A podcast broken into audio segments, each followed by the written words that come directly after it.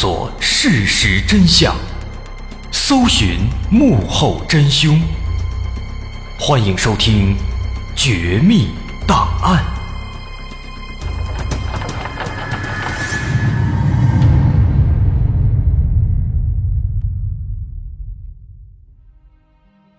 还原事实，探索真相。欢迎收听今天的《绝密档案》，我是大碗。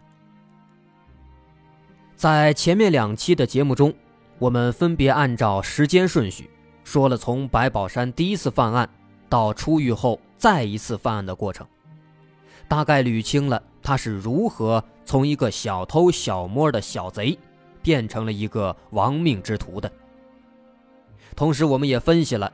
在这其中，白宝山一系列的心理变化，以及白宝山这些行为所反映出来的问题。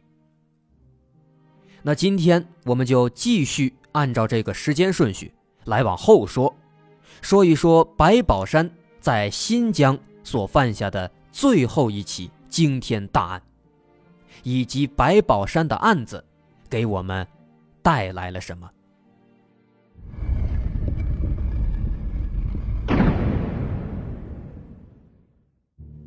一九九七年，白宝山四十岁，这也是他从监狱里出来的第二年。九七年的春节刚过，白宝山就跟他的情妇谢宗芬一起前往了新疆。他的这个情妇谢宗芬是谁？在前两期中我们没有说到。这个谢宗芬其实是白宝山在出狱后。第三次犯案之后，认识的一名已婚的四川妇女。两人认识以后惺惺相惜，于是很快的就住到了一起。就在九七年，年刚过完，白宝山就领着谢宗芬一起就来到了新疆，来到了石河子市的幺四七团。来这儿干什么？白宝山来找他。原来的狱友，一名盗窃犯，叫吴子明。白宝山见到他之后，提出来要跟他一起做事情。吴子明听了以后，很高兴，马上就辞去了当时在做的警卫的工作，开始跟白宝山一起作案。在交代完这段背景之后，我们就来看一段白宝山。最后一次犯案时的疯狂的记录。一九九七年八月十九号早晨，随着太阳渐渐的升起来，街上的商人也开始变得越来越多，广场上的换汇者也开始陆续出现。此时，白宝山和吴子明两个人就混在人群当中，不动声色的观察着这些人。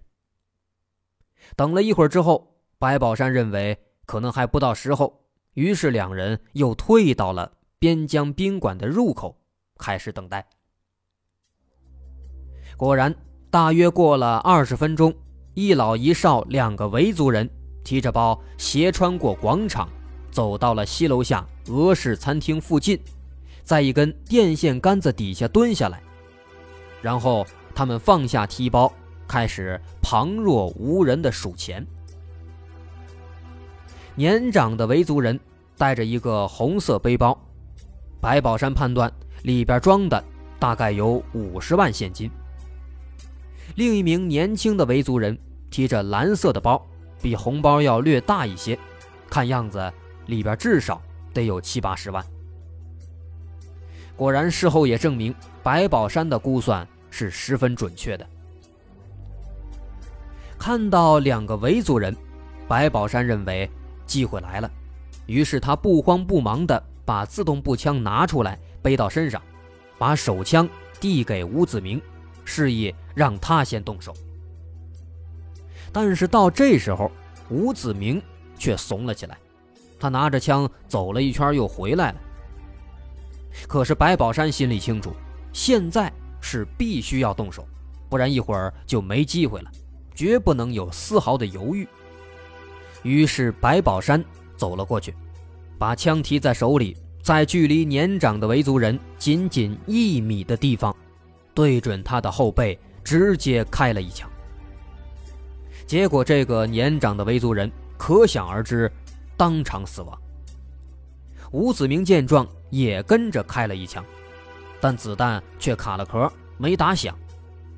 年轻的维族人见状，立刻提起那个蓝包，朝边疆宾馆里面逃跑而去。看见猎物跑了，白宝山正要追，可此时宾馆的老保安丁小宝。却勇敢地横在了白宝山面前，挡住了他的去路，并且还冲白宝山大声呵斥，让他把枪放下。白宝山见状，立刻把枪口就对准了丁小宝，挥了挥手，意思说让他躲开。但丁小宝责任在身，所以他并没有躲，反而又向前走了两步。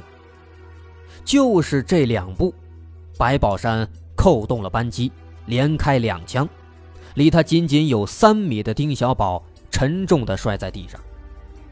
子弹射穿了丁小宝的身体，又打中了他身后不远处一名阿塞拜疆商人的大腿。见持枪歹徒连续打倒三个人，周围的人们立刻躲开，白宝山跟前留下一片空地。于是他举着枪，大步的朝那个背着蓝色背包的维族青年追了过去。在追赶途中，维族青年不断的回头，白宝山遇到人就不断的开枪。在商贸城门外的旗杆处，白宝山又打死了一名无辜的维族人。最终，背蓝色背包的青年终于被堵在汽车夹缝里。白宝山在他身后五米的地方直接开了一枪，一枪就把他打死了。之后，白宝山缓慢地走过去，把那个装有八十万人民币的蓝包一抡，背在背上，右手持枪，枪口举向天空，转身朝回走。往回走的过程中，白宝山始终举着枪，一步也没有跑。此时的边疆宾馆十分混乱，枪响之后，人们四散逃开，地上到处都是尸体和血迹，这血腥场面也激起那些有责任感的人们。宾馆的保安人员马志鹏和买买提图尔等人始终勇敢地尾追持枪歹徒，不断地高喊让他们站住。两名歹徒一前一后向后院撤退。不时向追赶的人开枪。在商贸城西南角的拐弯处，保安买买提图尔不幸被打倒。在宾馆的锅炉房，锅炉工田宝新、张根茂同样被白宝山击伤。而锅炉房旁边墙上的豁口，则是白宝山和吴子明早就挑选好的出口。两人从豁口处先后跳出了宾馆。随后，他们穿过新疆大学家属楼，跑进了新疆大学附属中学。此时正是暑假期间，附中里面人不多，只有一些教工子弟在操场上踢球。新大附中的学生李强，乌市交通技校的学生祖利甫哈尔，听到人们高声呼喊，也跟着跑过来。他们见状，见义勇为，勇敢地冲在追捕白宝山。和吴子明两人的最前面，在追到新大附中后门的时候，白宝山用门做掩护，跟后面的追兵短兵相接。结果在相距不到几米的地方，白宝山连开三枪，学生李强和祖利甫哈尔当场被打死。教工热合曼买买提和家属郭秀琴同样也身受重伤。三枪死伤四人，白宝山的枪法可见一斑。冲在最前面的三个人都被打倒了，尾随追击的所有人也都被迫退了回来。这犯罪分子穷凶极恶，进入新疆大学之后又制造了第二个杀人现场。附中后门道路狭窄，无法看到歹徒是否离开，追赶的人也不敢再贸然靠近。这对白宝山来说是极其有利的。于是他利用这个短暂时间，再次开了一枪，然后朝后面围墙上的另一个豁口直接跑过去。穿过豁口就是新大小农场的树林，白宝山挖好的坑就在这片树林中。墙与豁口的距离不到七十米，豁口距离腹中后门不到八十米。白宝山在最后时刻。再次开枪，成功的摆脱了人们的追击，从容的把两个装钱的提包，还有作案时穿的衣服，全部埋进了坑里，之后做好伪装，安然离开。离开小农场树林，两人绕道向西，连续越过好几道围墙之后，走了一个大大的之字形路线，最后在一个堆放杂物的夹道内，把枪埋起来。然后他们跳到大街上，沿着三屯碑路继续逃窜。这整个过程，从白宝山打了第一枪，到他来到小树林，一共走了九百零五米，用时二十分钟。在这个过程中，白宝山先后开了十四枪，打死七人，打伤五人；吴子明仅开一枪，没有打响。两人共抢劫人民币约一百四十万元。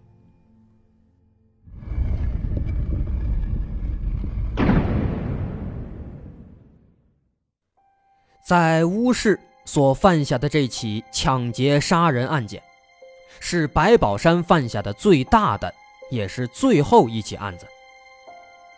短短二十分钟，共打死打伤十二个人，除去一开始。被白宝山打死的一老一少两个维族人以外，其他的十个人几乎都是在群众见义勇为期间被打中或者误伤的。多年来，政府号召我们要见义勇为，遇到歹徒和危险要勇敢地迎上去。我们说这个观点其实本身没错，但是作为群众，我们首先需要做的。是保护好自己，这也是见义勇为的前提。事实证明，除了遇到那些小偷小摸、诈骗抢夺这样的小贼以外，让一群手无寸铁的群众去对付那些暴力犯罪的歹徒，尤其是白宝山这样的持枪歹徒，这根本就是不可能的，反而会造成重大的群众伤亡。当年的东北二王事件，当时的社会风气就比较好，遇到歹徒有大批的群众都参与围堵，可当时的结果呢，造成了群众的大量伤亡，歹徒却丝毫没有被拦住。在实战中，二王开枪打死了十个人，打伤十一人，其中有半数以上都是见义勇为的群众。在白宝山案件中，群众见义勇为自然是没错，但是面对手持军用武器的歹徒，即便是武装警察过来，也是很难对付的。在这种情况下，我们自然应该先保存自己，尽快报警，记下案发时所发生的事件和情况。另外，这种歹徒他们所抢劫的对象一般都是钱。群众在遇到这种情况的时候，应该首先把钱款交出来扔掉，保住性命才是第一位的。但在白宝山案件中，第二个维族小伙子如果当时扔掉手里的钱，然后逃走，那白宝山肯定是顾不上杀他的。可事实却是，他并没有这么做，而是背着几十万的钞票一路往回逃，最终。被白宝山杀害。一九九七年八月三十一号，大事办成以后，白宝山回到了北京，抢来的赃款，白宝山给了情妇谢宗芬十一万，并且允许他拿着钱回四川老家去看望家人。之后又给了母亲一万，说是自己在新疆做生意赚来的。拿到钱之后，白宝山的母亲分文未动，塞进了一只粉红色袜子里。在后来白宝山被捕之后，原封不动的交给了警察。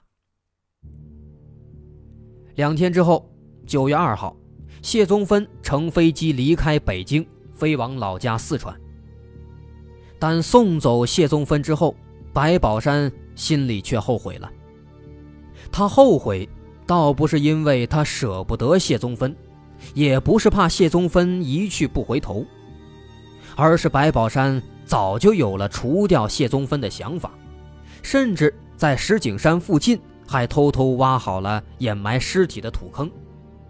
他也曾经几次试图激怒谢宗芬。但都被对方的百依百顺搞得没能下手。与此同时，在另一边的新疆，警方早就已经出动了大量警力，逐步走访调查。最终确定，乌市的特大杀人抢劫案，白宝山与谢宗芬有着重大嫌疑。一九九七年九月五号，新疆方面。以石河子刑警大队的名义给北京市公安局发了一封电报，通报白宝山与模拟画像中的嫌疑人非常的相像。于是，在当天晚上七点，刑警大队和派出所民警一行四人来到了白宝山的母亲家。白宝山开门之后，民警对开门的白宝山说：“户口批下来了。”要带他去派出所办一下手续。两人的对话很正常，民警说的户口问题也确有其事，我们上期也说过。但是白宝山观察，派出所来人一下来了四位，这不正常，而且四人手里都提着大包，分开站成一个弧形，这很不正常。况且民警晚上七点。来到他家，让他跟着去派出所填表，这更不正常。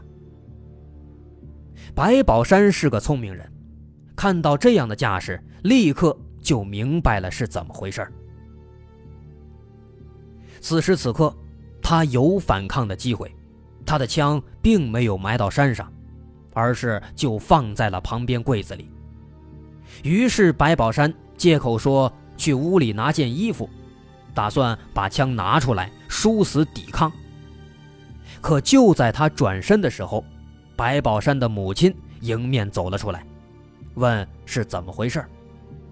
看到母亲出来，白宝山内心的最后一丝良知告诉他，不能在母亲面前杀人，于是迅速的放弃了反抗念头。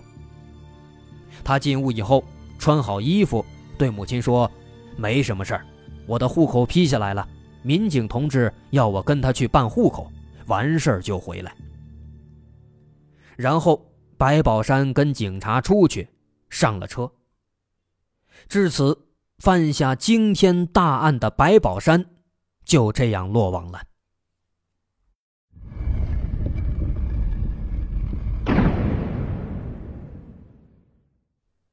白宝山被捕的过程。没有想象中的惊心动魄，相对的，而是十分的轻松和安全。那么接下来，我们就来分析分析白宝山最终被抓获的原因。首先，第一点，我认为就是白宝山长期在同一片地区活动，留下了蛛丝马迹。可以说，白宝山最大的失败。在于他在新疆停留太久，留下了很多痕迹。在我们上面说的那起案子之前，他在新疆曾经两次试图抢劫军火库，枪杀了两名无辜的群众及一名治安员，抢夺了一把五四式手枪。为了这几起案子，他在新疆活动了两个月，不但多次在犯案时被人发现。甚至还有一次背着枪被人给看见了。如果他和吴子明两人都是外地流窜的罪犯，那还稍微好一些，即使被发现了，也很难继续追查。可吴子明他是新疆本地人，能够认出他来的，自然就多。那这样就会形成一个链条，蛛丝马迹虽然少，但是仍然有可能会追查到吴子明，进而追查到白宝山。而最终的事实也证明，在新疆，白宝山留下的这些细微的线索，还真就最终导致了警察顺藤摸瓜，找到了吴子明。那找到了吴子明，也就找到了白宝山。然后我们来看下一点，同伙的选择和处理。白宝山被抓获，从根本上来看。其中有很大一部分原因也在于他的同伙。他的同伙吴子明虽然之前坐过几年牢，但他之前充其量也只是一个小偷小摸，不是干大案的那种亡命之徒。白宝山却找了吴子明这么一个人，而吴子明在整个过程当中也没有真要杀人的意思，两次试图杀人都没有成功。最终，白宝山似乎也意识到了这一点，在事成之后，吴子明一直催促分钱的情况下，就杀掉了吴子明。而且，吴子明这个人很喜欢钱，还有点小聪明。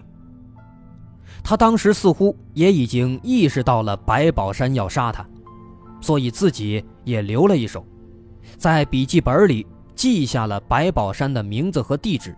然后寄给了自己的弟弟，告诉他，如果自己几个月不回来，就让弟弟把这些线索交给警察。所以可以说，白宝山被捕，吴子明也有很大的原因。那既然吴子明对白宝山来说并没帮上多大忙，而且还让他被抓了，那白宝山当时为什么？还要找同伙呢。起初我在看白宝山这个举动的时候，也是不太理解。不过，其实我们仔细看看白宝山在乌市所做下的这一番大事业，估计也就明白了。因为白宝山知道，真正的大案子，他一个人做不来，至少得两三个人一块才能做。不过，事实证明。白宝山最终还是高估了吴子明，吴子明也确实不是一个合格的歹徒。而白宝山在乌市案件以后，又杀掉了吴子明，这又是为什么呢？其实这个也不难理解。一是白宝山认为吴子明已经没有了利用价值，二是因为。吴子明爱钱，总是让白宝山给他分钱。白宝山是个精明人，他知道这样的巨款如果刚刚到手就分开花了，那很容易引起怀疑。所以白宝山一直劝吴子明说：“钱不着急分，等风声过了我们再分，这样才安全。”可吴子明却一点都不听，依旧天天嚷着要把钱分了。于是，白宝山认为，这种同伙不但提供不了任何帮助，反而还有可能把他也拉进泥潭。更重要的，还得给这个什么忙都帮不上的废物分一笔钱。于是，白宝山就动了杀机，妄图杀人灭口，以保全自己。可惜的是，白宝山只能杀了吴子明。却灭不了口，因为吴子明的家人早就已经知道了白宝山的身份，除非杀了吴子明全家，不然只除掉一个吴子明，并没有多大作用。况且在乌市案件中也有很多其他的目击者，一旦他们认出白宝山的照片，那么他仍然是可以被定罪的。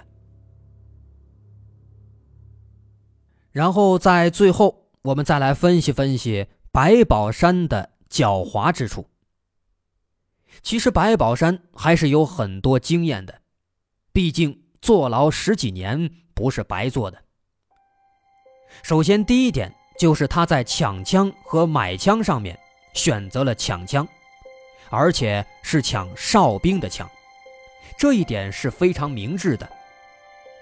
除了抢枪相对更容易得手以外，买枪的风险也比较大，而且还得有门路，一般都是黑道上混的那些家伙才有这个本事。比如张军曾经就买过很多的手枪和自制散弹枪，魏振海也去云南买过枪，董雷的枪也是从熟人那里买到的，等等等等，有很多例子。而白宝山虽然坐牢很多年，但毕竟以前只是小偷小摸，不算是黑道上的人物，买枪肯定是没有门路的。而且都知道买枪风险大，大到什么程度？中国大陆买卖枪支会判十五年以上的有期徒刑，所以军火贩子也都是非常小心的。此外，一旦出了大案子，很多时候可以通过枪贩子找到这些作案的匪徒。当年张军案件里面的枪贩子被抓，就导致了很多团伙被掀翻。之前的董雷被抓，也是从买枪的少年那里找到了线索。至于魏振海，那就更惨了，他当时只是在家里试枪的时候打了两枪。就被人顺藤摸瓜的给发现了，所以白宝山这样没有到处流窜的人，如果考虑买枪，被抓到几乎是必然的。也因此，抢枪对白宝山来说虽然风险较大，但是是最安全的。除了买枪和抢枪的抉择之外，白宝山对于赃物以及枪械的处理也非常的好，很多案犯都是因为赃物和枪械被警方发现才定案的。而白宝山每次作案之前和之后，赃物和枪械都要埋藏起来，而且一般都是埋藏在当地。之后警察的排查搜索，对于身上没有任何嫌疑物的白宝山来说，自然也就没有办法。等风声过了，白宝山再把赃物和枪械给挖出来带走，这样可以说是非常精明的。不过，白宝山在出狱之后第二次作案逃跑的路上，曾经和六名巡警交火。当时白宝山就是逃跑的太仓促，没有处理好枪械，眼看着要被检查。只好被迫开打。白宝山的亡命精神很强，头脑也很清楚。用他自己的话说，抱着这次出去干事就回不来的打算，不考虑自己的得失，这样就什么都不怕。所以白宝山每次出门都带上全部子弹，枪里面也压满弹药。当时在遇到六名巡警的时候，白宝山并没有选择逃走，而是果断迎上去打。其实巡警当时有六个人，携带的是七九式冲锋枪和五四式手枪，不论是人数还是火力，都比白宝山强太多了。如果当时白宝山选择逃走，那警察追击，说实话，白宝山逃走的概率不大。而白宝山不要命的打上去，这一下子就把警察给打懵了，不知道白宝山这葫芦里到底装的是什么，从而白宝山就给自己留下了这条生计。此外，白宝山的计划性也很强，每次作案之前都反复思考，提前几天过去勘察地形，设计撤退方案，保证能够最短时间逃走。等等等等，我们就不再一一的进行列举分析了。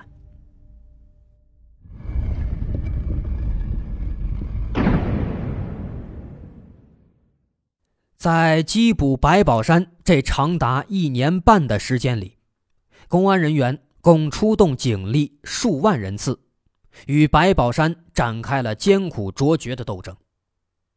最终，在一九九七年九月，白宝山在北京家中落网。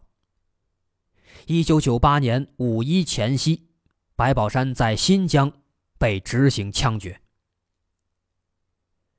到这儿。白宝山的案子，我们就算是说完了。其实白宝山身上的故事还有很多，我们用了三期时间，也只是讲了个别的一些内容。感兴趣的朋友可以加入我们的听众群，在群里我们再进一步的探讨。我们听众群的号码在微信公众号可以查到，在微信搜索“大碗说故事”。就能找到我们的微信公众号。好，本期的绝密档案就到这儿，我是大碗，我们下期再见。